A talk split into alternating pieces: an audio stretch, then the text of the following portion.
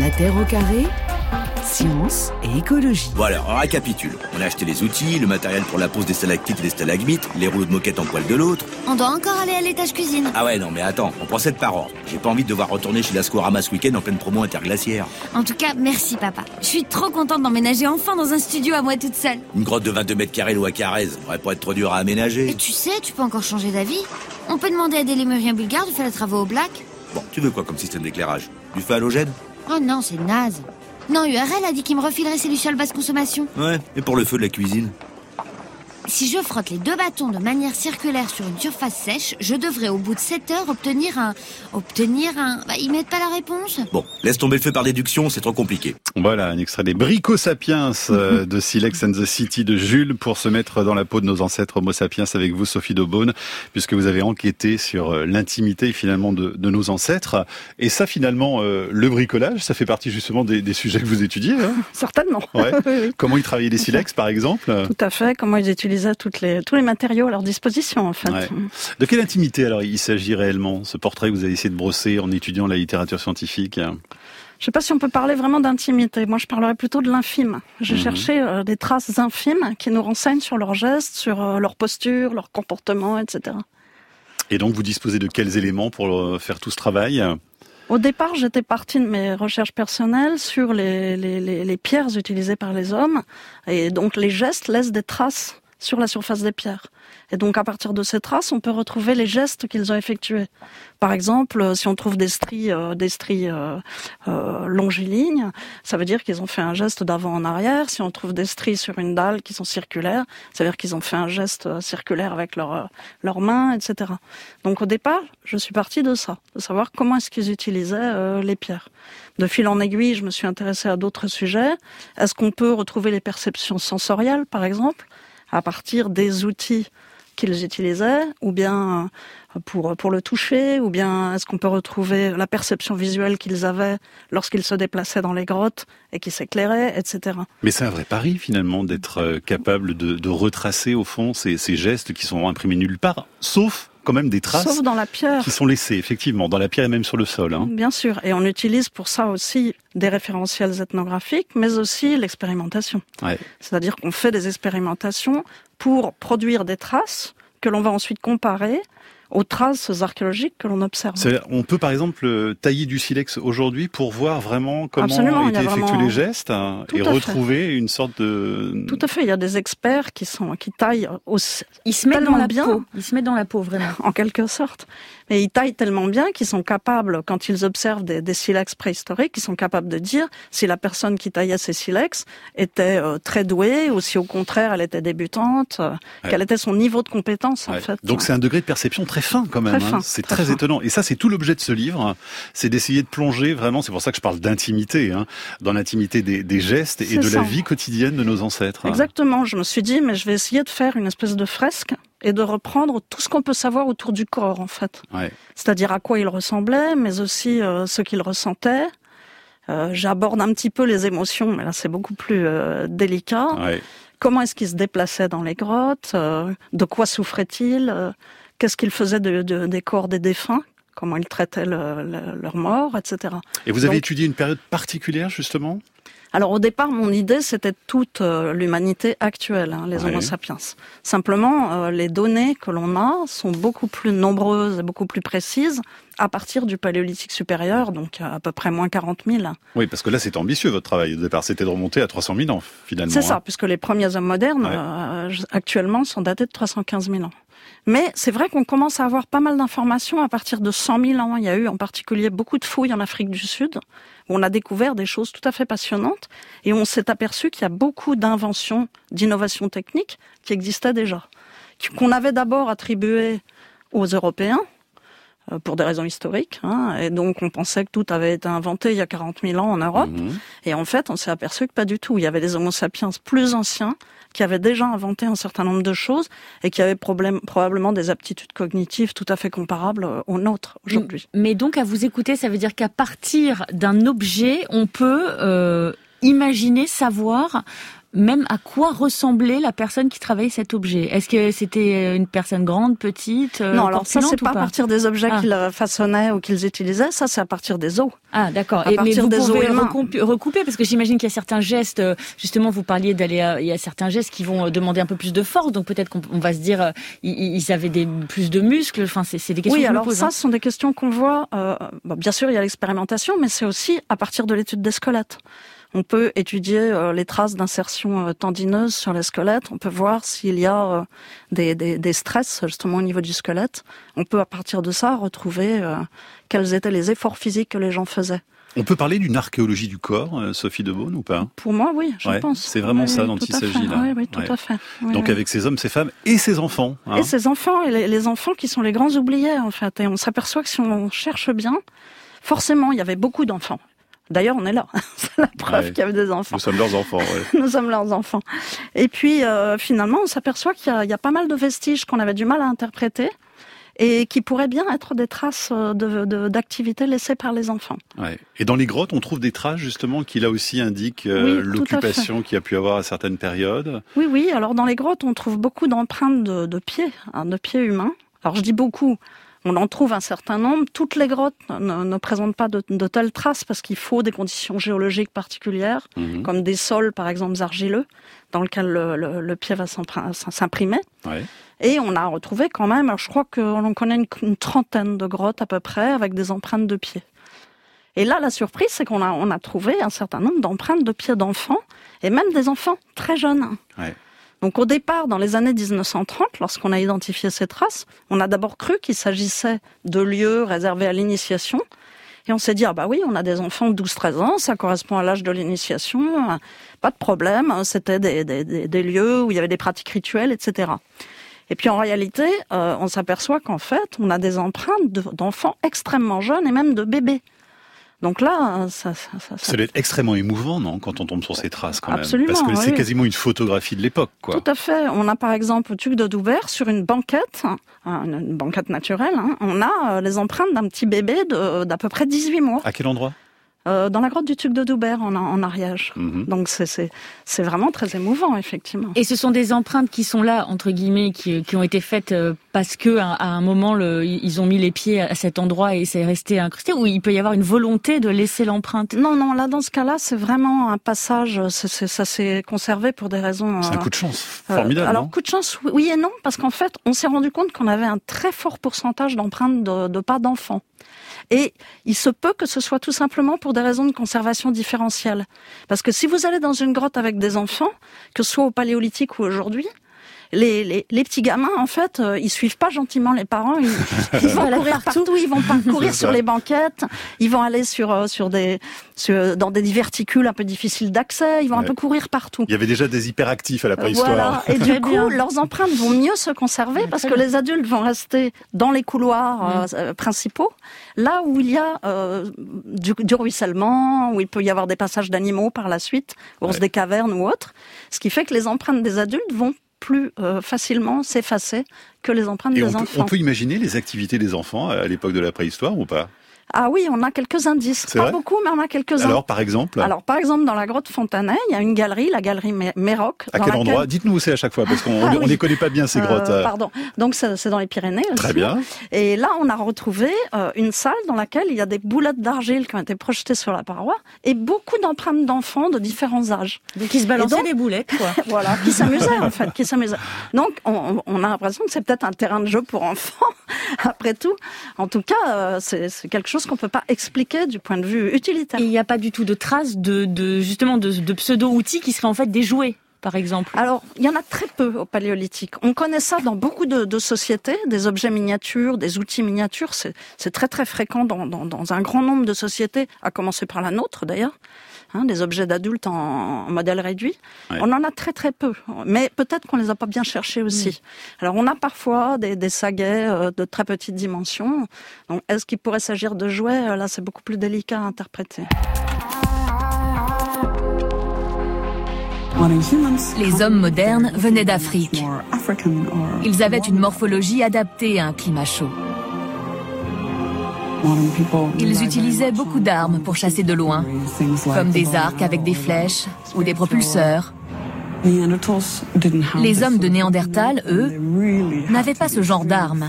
Ils comptaient sur leur endurance et leur force pour chasser. Les hommes modernes se sont développés et les Néandertaliens, qui n'étaient pas d'aussi bons chasseurs qu'eux, ont été évincés. Ils ont disparu parce qu'ils n'ont pas pu concurrencer les hommes modernes. Ils n'y sont pour rien. C'est l'évolution qui veut ça.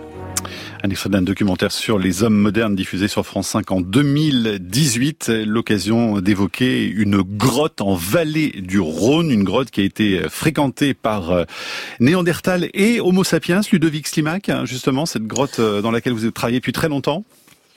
Oui, bonjour. Ce qui est intéressant, c'est qu'effectivement, à, Mandrin, on, va pouvoir documenter une phase un petit peu particulière où les deux humanités ont, pu se rencontrer en un même lieu. Et ça, on arrive à le savoir avec des analyses très précises et où euh, on, peut évaluer à, une seule année le, temps qui s'est passé entre les feux néandertaliens dans la grotte et le premier feu sapiens y a, il y a 54 000 ans. Après, c'est vrai que c'est très compliqué. Là, il parlait de, de, de, de, chasse et euh, de comment est-ce que les, les, gens chassaient. Alors, c'est pas que Néandertal ne savait pas chasser, parce que Néandertal a certainement été un, un très grand chasseur, mais c'est vrai. C'est les armes peut-être qui ont fait la différence. Voilà, les, les, techniques associées et les armes nous, nous restent encore difficilement compréhensibles, sont rares dans les enregistrements archéologiques et on a souvent du mal à vraiment pouvoir faire la relation entre ces quelques rares armes et les grandes accumulations de faune chassée qui peuvent être de chevaux et de mm. bisons. Donc Néandertal est une créature complexe et qui nous échappe alors qu'Homo sapiens nous est assez assez facilement euh, évident mm. dès qu'on regarde ses artisanats, même même loin dans le passé. Ludovic Slimak, vous êtes avec nous parce que vous avez publié dans Science Advances une euh, une étude euh, au mois de février concernant justement la fréquentation de l'Europe dans cette grotte précisément donc de la Drôme, cette grotte Mandrin donc en vallée du Rhône. vous êtes archéologue au CNRS. Racontez-nous exactement ce que vous avez découvert, parce que l'intérêt de votre découverte, c'est qu'elle repose sur des indices comme une dent de lait et des silex. Et rien qu'avec ça, on peut réécrire euh, une page de l'histoire? Oui, enfin, euh, en fait, on a des, on a des milliers d'objets sur, euh, on a 12 niveaux archéologiques, et dans chacun de ces niveaux, on a des, des milliers, des dizaines de milliers de silex, de restes de faune, et dans cet ensemble-là, on a aussi, on a aussi quelques dents. En tout, ce sont neuf dents de différentes humanités. Et l'une de ces couches archéologiques, datée d'il y a 54 000 ans, nous posait un très grand problème, un problème qui avait été relevé dès 2004 dans ma thèse de doctorat, il y a, il y a presque 20 ans, et où euh, on avait trouvé des, productions en série de toutes petites pointes normalisées. Quand je dis euh, standardisées, vraiment on est à un millimètre près, c'est toutes les mêmes. Et, et, on a trouvé comme ça 1500 pointes dans cette seule couche archéologique et c'était très troublant. Des pointes légères, elles peuvent faire 1 gramme, 2 grammes, 3 grammes. Et ça nous posait de vrais problèmes puisqu'on ne trouvait bien sûr pas l'équivalent ni euh, dans la séquence archéologique ailleurs, ni ailleurs en mmh. Europe. Et il aura fallu 2000, 2018 et les études en fait de, de, de, de Clément Zanoli de l'Université de Bordeaux, qui est chercheur au CNRS et qui a étudié ces neuf dents qu'on avait trouvées après 32 ans de recherche. Mhm. Et c'est l'analyse très précise de ces dents permettait de démontrer que toutes ces dents appartenaient à, à des populations néandertaliennes, sauf la dent qui était au milieu de la séquence archéologique, qui, elle, d'après ses morphologies, correspondait très clairement et indubitablement à des populations d'Homo sapiens, et pas n'importe lesquelles, mais des populations d'Homo sapiens pléistocène, paléolithique, euh, anciennes. Et donc le fait d'avoir découvert découvert cette dent de lait dans cette couche-là, à cet endroit-là, ça fait reculer la datation donc de la présence d'Homo sapiens en Europe. Rien que ça. Alors ça, ça recule, oui, mais ça recule, disons, on va dire, entre 10 et 12 millénaires, 12 millénaires à l'échelle de l'Europe occidentale, 10 millénaires à l'échelle du continent, et surtout, je crois que ce qui est important, bien plus qu'un recul dans le temps, parce que le recul dans le temps, bon, que, que Sapiens arrive à 40 000 ou 50 000, finalement, qu'est-ce que ça change? Ça change pas grand-chose, mais ce qui va être intéressant, c'est justement les interactions qu'on va pouvoir documenter, parce que là, avec les populations néandertaliennes, parce que là, nous sommes vraiment au cœur des territoires néandertaliens et que l'analyse de ces dents, justement, nous montre que Néandertal va réoccuper ce territoire après par la suite et donc va réinvestir ces lieux pendant quelques millénaires encore. Et, et ces populations-là ne seront définitivement remplacées, mm. comme dans le reste de l'Europe continentale, que vers le 42e millénaire. Mais Ludovic Sliman, comment est-ce qu'on est sûr et certain qu'il y a eu vraiment interaction entre, entre les deux? Est-ce que euh, quelque part cette dent pourrait pas s'être retrouvée là euh, euh, après ou avoir été déplacée voilà par hasard entre guillemets oui, c'est des interrogations qui ont été soulevées par différents collègues et ils ont raison de poser ce genre de questions. Euh, je crois que ce qui est très important, c'est qu'on peut déplacer une dent, mais on peut pas déplacer des milliers d'objets sans que sans qu'il y ait une visibilité. Surtout que le site est, extrêmement bien conservé et que la, la multiplication des, des dates radiométriques nous permettrait de voir si des éléments avaient bougé. Et, et l'analyse de ces milliers d'objets, ce qui était très intéressant, c'est que le, donc ces, ces milliers de pointes, on, on, a pu démontrer qu'elles étaient très précisément les, les, mêmes technologies et les mêmes savoir-faire qui étaient utilisés par Homo sapiens précisément à la même période mhm. dans l'est de la Méditerranée. Et cette convergence de savoir technique et de technologies très précises, mhm. identiques au sein d'une même humanité, c'est quelque chose qui peut pas être qui peut pas être le fait du hasard. Et c'est pour mhm. ça que ces, ces industries avaient été individualisé il y, a, il y a presque 20 ans déjà, sous un nom particulier, n'était pas rattaché aux grands ensembles néandertaliens qu'on appelle le moustérien, et avait été immédiatement extrait sous l'appellation de, de, de néronien. Et justement parce que ces ensembles-là ne, ne, collaient à rien, mais il a fallu attendre, on a, on a vraiment compris ces convergences avec l'Est de la Méditerranée seulement à partir de, de 2016, quand, euh, avec mon équipe, on est allé travailler sur les collections du gisement de, ouais. de Xarakil au Liban.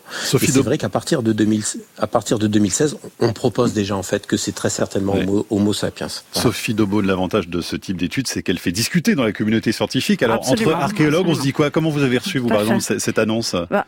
Moi, je dois avouer que la, la présence d'Homo sapiens en Europe il y a 54 000 ans ne me, ne me choque pas ne me choque pas, puisqu'on sait très bien qu'il y a eu des vagues de peuplement et des sorties d'Afrique euh, à plusieurs reprises. On a, on a, des indices entre 80 et 120 000 ans de la présence de l'homme moderne en Chine, dans le sud de la Chine. On ouais. a 47 dents euh, d'Homo sapiens. Donc, ça me choque pas particulièrement. Par contre, je trouve que juste une dent de lait, euh, c'est pas beaucoup. c'est pas beaucoup. Alors, c'est vrai que l'argument technique est intéressant aussi. Ceci dit, il faut quand même se méfier entre le, les raccourcis, entre l'outillage et les auteurs de l'outillage, puisqu'on sait très bien qu'il y a eu des erreurs qui ont été faites par le passé. On sait que, par exemple, le moustérien a été partagé par les Homo sapiens et les néandertaliens au Proche-Orient. Donc, euh, faut se méfier. Il y a aussi une industrie, enfin un assemblage technique qui avait été découvert il y a très longtemps, tout à fait euh, à la base du paléolithique supérieur, qui avait été attribué à l'homme moderne, et on s'est aperçu qu'en fait, c'était le fait des néandertaliens. On avait retrouvé des os de, de néandertaliens dans ces couches. Donc, méfiance. Ludovic Mais ceci dit, euh, je ne serais pas étonné que, ce, que ça se confirme. Ça ne m'étonnerait pas du tout. Pour terminer très rapidement, Ludovic Slimak, il y a une petite marge de prudence quand même pour, pour vous? Oui, disons qu'en en fait, on ne peut jamais faire ce raccourci entre des savoir-faire, des traditions et une humanité. D'ailleurs, on, on l'a jamais fait. C'est-à-dire que euh, on a individualisé ces industries et quand on les a appelées néroniens, on n'a pas dit c'est Homo sapiens parce que c'est moderne. Mm. Et c'est seulement l'analyse très précise, c'est-à-dire que c'est le type d'analyse qu'on réalise et sur lequel on fait des connexions. C'est ce qu'on a fait pour l'aurignacien et pour le proto-aurignacien. Et même bien avant d'avoir des restes humains, les corrélations avec justement les ensembles levantins avaient, avaient permis de diagnostiquer Homo sapiens même sans dents.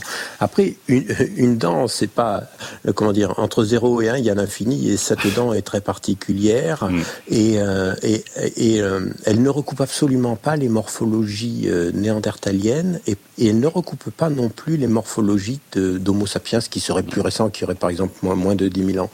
Donc elle est, je pense que la donnée euh, euh, maintenant nous ouvre de vraiment des, des, perspectives de recherche et c'est des recherches sur le temps long et un énorme travail reste à faire ouais. et en particulier de recherche sur ce fameux néronien et on, on est en train avec nos équipes de, de, multiplier par deux les surfaces de fouilles pour euh, avoir de, de meilleures visibilités encore et Merci Ludovic L'avenir, l'avenir nous, nous permettra d'aller beaucoup plus loin. Oui. Merci, Merci pour euh, vos explications. Et puis je rappelle que vous êtes euh, l'auteur d'un livre dont on avait parlé avec vous dans, dans l'émission Néandertal nu aux éditions Odile Jacob. Merci infiniment. Bonjour, je me demandais pourquoi on ne voit jamais Homo sapiens euh, dans des villages avec des constructions, puisqu'ils taillaient la pierre, ils pouvaient tailler peut-être le bois aussi. Pourquoi on les imagine toujours dans des grottes et pas dans des, euh, dans des petites maisons qui reconstruiraient euh, tous les ans ou périodiquement Merci, au revoir. Merci beaucoup Laure pour votre message et c'était une question pour vous Sophie de Beaune. Alors pourquoi jamais dans les villages? Eh bien, en fait, euh, déjà, l'idée des hommes qui vivaient dans les grottes, c'est une idée assez fausse. Les hommes ne vivaient pas dans les grottes parce que c'est humide, c'est sombre, euh, euh, il fait pas toujours très chaud. Bref, ce sont pas des lieux très hospitaliers. Et quand on dit que les hommes vivaient dans les grottes, en fait, ils vivaient dans les entrées de grottes, c'est-à-dire dans la partie éclairée par la lumière du jour. Généralement, ils choisissaient donc des abris sous roche ou des grottes ouvertes orientées au sud-est, sud-ouest pour se protéger des vents dominants. Et euh, ça, évidemment, c'était uniquement dans les zones karstiques, là où il y a des grottes et des abris. Et il n'y en a pas partout. On sait bien qu'il n'y en a pas partout. Et donc, lorsqu'il n'y en avait pas, ils vivaient en plein air et ils avaient des campements et ils fabriquaient, non pas des maisons en dur, mais euh, des petites constructions, genre huttes, tentes, etc., euh, dont on retrouve les traces au sol, c'est-à-dire qu'on retrouve les trous de piquet, on retrouve parfois les pierres de calage, et dont on suppose qu'ils le recouvraient de peau donc de peau d'animaux, euh, soit des bisons, soit des chevaux, soit des rennes, selon le, gibier qu'ils chassaient euh, à cet endroit-là. Sauf que Sophie de Beaune, ça dépend à quelle période on situe la préhistoire, parce que si on prend le néolithique, par exemple... Ah oui, là, je, je, parle de la période paléolithique, lorsque l'homme était encore chasseur, vivait de la chasse et de la cueillette. Mais si on parle d'homme de la préhistoire au néolithique, si on, a parle de la préhistoire au sens très large, là, effectivement, lorsqu'on parle des paysans du néolithique, là, effectivement, ils avaient des villages en dur, hein, des maisons, euh, généralement en bois, Enfin, ça dépend des régions, hein, mais... Euh, Donc plutôt à partir de 10 000 ans, hein, gros, grosso modo 10 euh, 000 ans au Proche-Orient, euh, plus récemment, à partir de 5800 ans, on commence à avoir des traces sur le territoire de la France actuelle, mhm. des traces des premiers paysans. Donc c'est plus récent. C'est-à-dire que l'agriculture et l'élevage ont été inventés au Proche-Orient et ont mis quelques milliers d'années, en fait, avant d'arriver à la pointe occidentale de, du continent. Et vous parliez des peaux de bêtes, là, pour les éventuelles tentes. Est-ce que on sait, au niveau textile, s'ils portaient des vêtements, euh, à quel moment euh... Alors le textile n'existait pas au paléolithique, hein, puisque ça suppose l'agriculture, euh, donc, donc il n'y avait pas de textile. Par contre, ils se couvraient, bien sûr, ils se protégeaient euh, avec des vêtements mmh. en peau. Mmh. Et là, pour savoir à quel moment les hommes ont commencé à se couvrir et à se protéger, il faut faire un détour par l'histoire génétique des poux. Ah bon? Oui, parce que euh, les poux de tête et les poux de corps sont deux espèces différentes, mais au départ c'était une seule espèce qui s'est différenciée. Disons que la date fluctue entre, selon les chercheurs entre 170 000 et 83 000 ans. Et euh, à partir du moment où il y a deux espèces, on peut supposer qu'elles ont des niches écologiques différentes. Or, un homme ou une femme nue n'a pas de poux sur le corps. En fait, les poux se logent dans les vêtements, et en particulier dans les fourrures ou dans les peaux. Mais dans les poils, on peut pas avoir des poux? Non, en, général. par contre, oui, au niveau de la tête, dans les cheveux, mais hmm. pas, pas sur le corps. Et du coup, on suppose que la, la dissociation, la séparation entre les poux de tête et les poux de corps correspond à l'apparition des vêtements. Donc, ah. entre cette fourchette de date, entre 170 000 et, et 83 000 ans. Mais il vivait à poil avant, alors comment il faisait mais non, mais c'est vrai. Alors ça, on ne sait pas trop, mais oui, peut-être vivait-il euh, beaucoup plus dénudé. Euh, oui, mais ça veut dire, pardon, que les poux, enfin, vous, vous, vous, vous, servez des poux, mais vous avez retrouvé des poux, en fait, dans les dans fossilisés? Alors oui, oui, ça, euh, on peut retrouver, enfin, ça, sont les, les, les spécialistes retrouvent des poux fossilisés, oui, oui, Alors, ils les étudient au microscope, bien ah sûr. Ah oui, parce que j'allais dire, il faut hein. avoir l'œil, quoi. Oui, oui, ils connaissent l'histoire génétique des poux. Alors, les vêtements, parce qu'on sait les, parures, les vêtements... On sait qu'ils se couvraient de peau, bien sûr. Et on suppose que, en tout cas, euh, à un certain moment, ils ont cousu des vêtements, mais très bien cousus, hein, vraiment, euh, avec des aiguilles, puisqu'on retrouve des aiguilles à chat qui sont absolument, euh, absolument hein, très fines, aussi fines que les aiguilles à chat d'aujourd'hui. Et donc, on en retrouve à plusieurs époques. Donc, on a longtemps cru que les premières aiguilles à chat avaient 20 000 ans. Et on les avait retrouvées d'ailleurs en France, dans des sites français. Et puis on en a trouvé ailleurs. On en a retrouvé par exemple dans des sites occupés par les Denisoviens. Vous savez, ces populations dont on parle depuis quelque temps, qui seraient en fait issues d'une branche des Néandertaliens et que l'on retrouve du côté de la Sibérie et de l'Asie centrale, de l'Asie continentale par là. Donc dans, des, dans un niveau entre 40, daté entre 40 et 48 000 ans, on faisait de la couture. Plus ancien, on a retrouvé des aiguilles à chat. Ah, elles étaient faites en quoi Voilà, en os ou en, bois de cervidé, en matière dure animale. Et donc, ils cousaient euh, des, des, des, des, peaux de bêtes entre elles? Enfin, ils faisaient des vêtements avec les avec quoi? Parce qu'il n'y avait pas de textile, effectivement. je finis juste, sur, juste sur cette invention de l'aiguille à chat. On a un troisième indice, également en Russie, dans un site russe, le site de Sungir, 35 000 ans. Là, on a retrouvé également des aiguilles à chat. Donc, ce sont probablement des inventions indépendantes. Alors, qu'est-ce qu'ils faisaient avec ces aiguilles? En fait, ils assemblaient des peaux qu'ils cousaient pour faire vraisemblablement des vêtements. On voit pas très bien ce qu'ils auraient pu faire d'autre. Alors on a d'autres indices indirects. Alors comme indice indirect, on a déjà la preuve dans certains sites qu'ils chassaient de tout petits animaux à fourrure. Or, si vous chassez un tout petit animal à fourrure, bah, sa peau est toute petite, elle sert pas à grand chose. Elle ne sert que si vous pouvez les assembler, que vous en avez plusieurs et vous pouvez les assembler. Donc là, on a des preuves autour de 100 000 ans en Afrique du Sud. On a des preuves indirectes que de petits animaux étaient probablement piégés, donc capturés avec des collets, et du coup, on suppose que comme il n'y a pas grand-chose à manger dessus, euh, ça mmh. servait justement pour assembler les pots.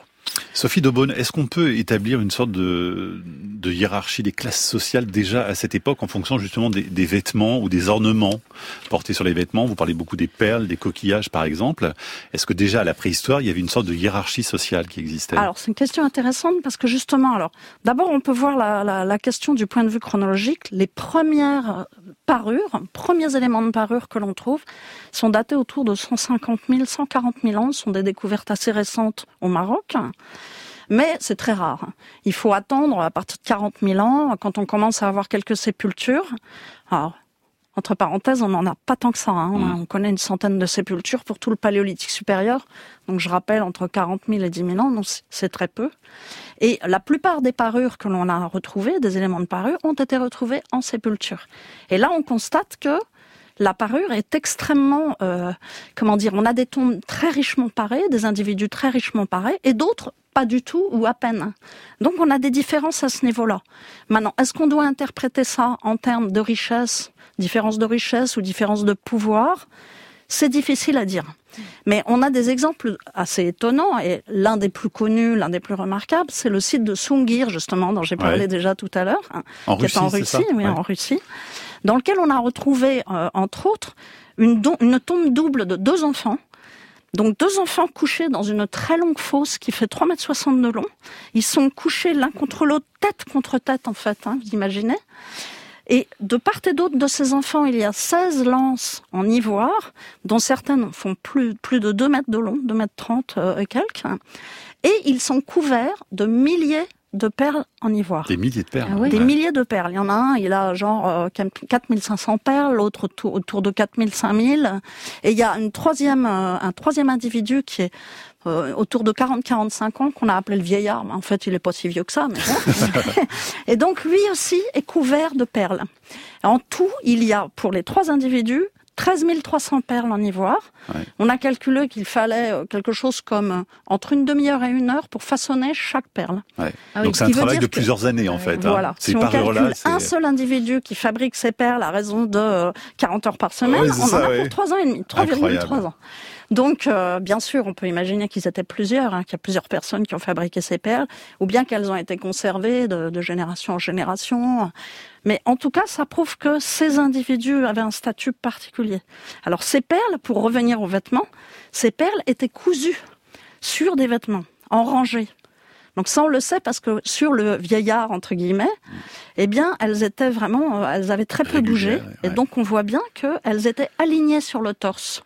Et également sur la tête, il y avait probablement une sorte de résille, un bonnet hein, sur la tête avec des rangées de perles. Et ça, on l'a retrouvé. Euh, les perles étaient intactes encore sur le sur les, les vêtements ou pas? Les, les, perles étaient euh, très très très très bien disposées. Elles avaient un petit peu bougé, mais on voyait bien quand même qu'elles étaient alignées. En plus des perles, il y avait aussi euh, des, des, canines hein, de, de renards perforés qui étaient probablement cousues le long des vêtements, le long des, des jambes. Hein. Euh, on sait que l'homme avait une sorte de pantalon cousu avec les, un peu comme les, les, les vêtements des bébés, là, avec le, pied cousu. Donc comme une sorte de combinaison. Donc on suppose que c'était peut-être un costume d'apparat mortuaire. Mais ça donne une idée quand même des vêtements extrêmement sophistiqués qu'ils pouvaient avoir, très bien cousus.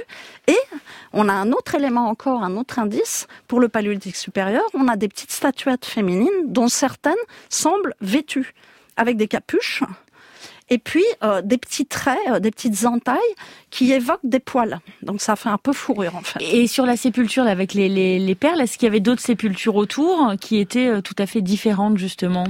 Bah, disons que des sépultures aussi riches, il y en a pas, il y en a très sur, peu. Sur le site, il n'y en avait pas autour. Sur le site, non. Je crois qu'il y, y a, un troisième, euh, un troisième individu, mais la tombe, la tombe a dû être perturbée parce qu'il y a très très peu de choses et il est incomplet. Hmm. Mais maintenant, alors c'est une fouille des années 1970. Il faudrait voir. Euh, je crois qu'il y a des projets de reprendre les fouilles. Enfin, en ce moment, c'est pas le moment, bien hmm. entendu. Hein, mais peut-être dans quelques années, il y aura des, des fouilles qui seront reprises parce que c'est un site absolument exceptionnel. Peindre, sculpter, graver. Jusqu'à présent, tous les vestiges retrouvés par les archéologues ont été attribués à Homo sapiens. Cela veut-il dire qu'il est le premier hominidé capable de créer des œuvres d'art? À Altamira et à El Castillo en Espagne, les récentes datations des peintures pariétales, moins de 40 000 ans avant notre ère, ont semé le trouble. À cette époque-là, Néandertal et Sapiens cohabitaient en Europe. Néandertal aurait donc pu en être l'auteur. Une étude approfondie des autres vestiges découverts dans la grotte a levé le doute. C'est bien Sapiens qui les a peintes. Si l'on s'en tient à l'art pariétal, à la peinture apposée sur paroi, que ce soit en plein air ou en cavité, l'homme moderne, Homo sapiens, est le premier à généraliser cette pratique et on ne peut lui attribuer qu'à lui seul cette pratique qui, vers 35 000, 37 000 avant le présent, pour les premiers sites datés, euh, va se généraliser ensuite et va durer pendant presque 20 000 ans. Néandertal n'a jamais peint dans les grottes. Euh, pas plus en Espagne que dans d'autres régions du monde. Jacques Jaubert, professeur de préhistoire à Bordeaux, un extrait d'un documentaire sur nos traces euh, qui était sorti en 2015. Sophie de Beaune, est-ce que véritablement seul Homo sapiens est à l'origine de l'art? Alors moi, je serais plus, euh, disons, euh, plus nuancée, parce qu'en fait, qu'est-ce qu'on appelle l'art? Moi, ce que je dirais, c'est que pour l'instant, les premières figurations, les premières représentations figuratives d'animaux et d'humains sont effectivement euh, reliées à Homo sapiens. En tout cas, ont des datations mmh. compatibles avec l'arrivée d'Homo sapiens en Europe. Après, on a des choses antérieures. On a par exemple des stries, euh, des, des, des, séquences de stries rythmées euh, sur certains os. Euh, on a parfois, pour des périodes très anciennes, le choix de pierres de couleurs chatoyantes, absolument magnifiques. Donc on voit qu'il y a un intérêt esthétique dans le choix de certains objets naturels. Mmh. le ramassage de coquillages ou de, de, de, pierres fossiles de forme bizarre. Ou encore, on a un coquillage extrêmement, on a un, un biface extrêmement ancien qui a été trouvé à West, Westtoft en Angleterre, euh, dans lequel il y a un coquillage fossile au centre du biface. Donc le biface a été taillé de sorte qu'on a respecté et qu'on s'est arrangé pour que le coquillage soit au centre, ce qui prouve bien qu'il y a eu une volonté de symétrie recherchée pour elle-même et non pas dans un but euh, utilitaire. Donc ça veut dire qu'il y avait un intérêt esthétique au départ. Maintenant, parler de création artistique, c'est autre chose. Sophie de Beaune, un autre euh, sujet très intéressant, c'est le soin apporté justement euh, aux autres quand on était au temps de la préhistoire et aux personnes handicapées en particulier. il y a tout un tas de preuves qui montrent que d'abord il y avait énormément de personnes invalides à l'époque déjà, bien sûr, et le soin qu'on leur apportait. Ça, on peut aussi le dire. Alors là aussi, on trouve étonnamment dès les sépultures néandertaliennes, dont je rappelle qu'on en connaît qu'une quarantaine, hein, on ne connaît pas beaucoup de sépultures néandertaliennes, on trouve un certain nombre d'individus qui étaient diminués physiquement. Soit qu'ils avaient souffert d'accidents de la vie, hein, des fractures, soit qu'ils n'avaient plus de dents, ils étaient complètement édentés, d'autres souffraient de pathologies euh, invalidantes euh, depuis la naissance. Et ces individus ont fait l'objet d'une sépulture et on sait que dans certains cas, ils n'ont pu survivre que grâce à l'aide de leurs compatriotes. Donc une forme d'empathie. Donc une forme d'empathie, mais attention, ça peut être pour d'autres raisons. C'est pas forcément pour des raisons empathiques. Ça peut être pour être conforme à une norme sociale. Et puis attention, la notion de handicap est très relative. C'est-à-dire que dans notre société, dès qu'un individu est sur une chaise roulante, on considère qu'il est handicapé. En réalité, il est capable de faire d'un tas d'autres choses. Donc ça veut dire que la notion de handicap est très sociale, très culturelle en fait. Et tout à l'heure, vous parliez d'émotions. C'est très difficile aussi d'être certain euh, d'éventuelles émotions associés. Alors là, on trouve quand même des tombes avec des, des enfants euh, enterrés avec leurs bébés, euh, probablement des jeunes femmes mortes en couche. Et euh, on peut penser qu'il y avait un, un, amour maternel très fort. On voit le soin des bébés dans les tombes. On a des tombes extraordinaires de bébés avec des, des, des, des, des offrandes, etc. Mais ceci étant, l'amour maternel est quelque chose qui existe même chez les animaux. Donc ça n'a rien d'étonnant si on le met en évidence chez les Homo sapiens. En tout cas, cette histoire, elle est passionnante. C'est cette préhistoire intime, vivre dans la peau des Homo sapiens, qui paraît chez Folio. Et vous en êtes l'autrice, Sophie de Beaune. Merci beaucoup d'être venue nous en parler cet après-midi dans La Terre au carré. Merci Mathieu. La Terre au carré est un podcast France Inter.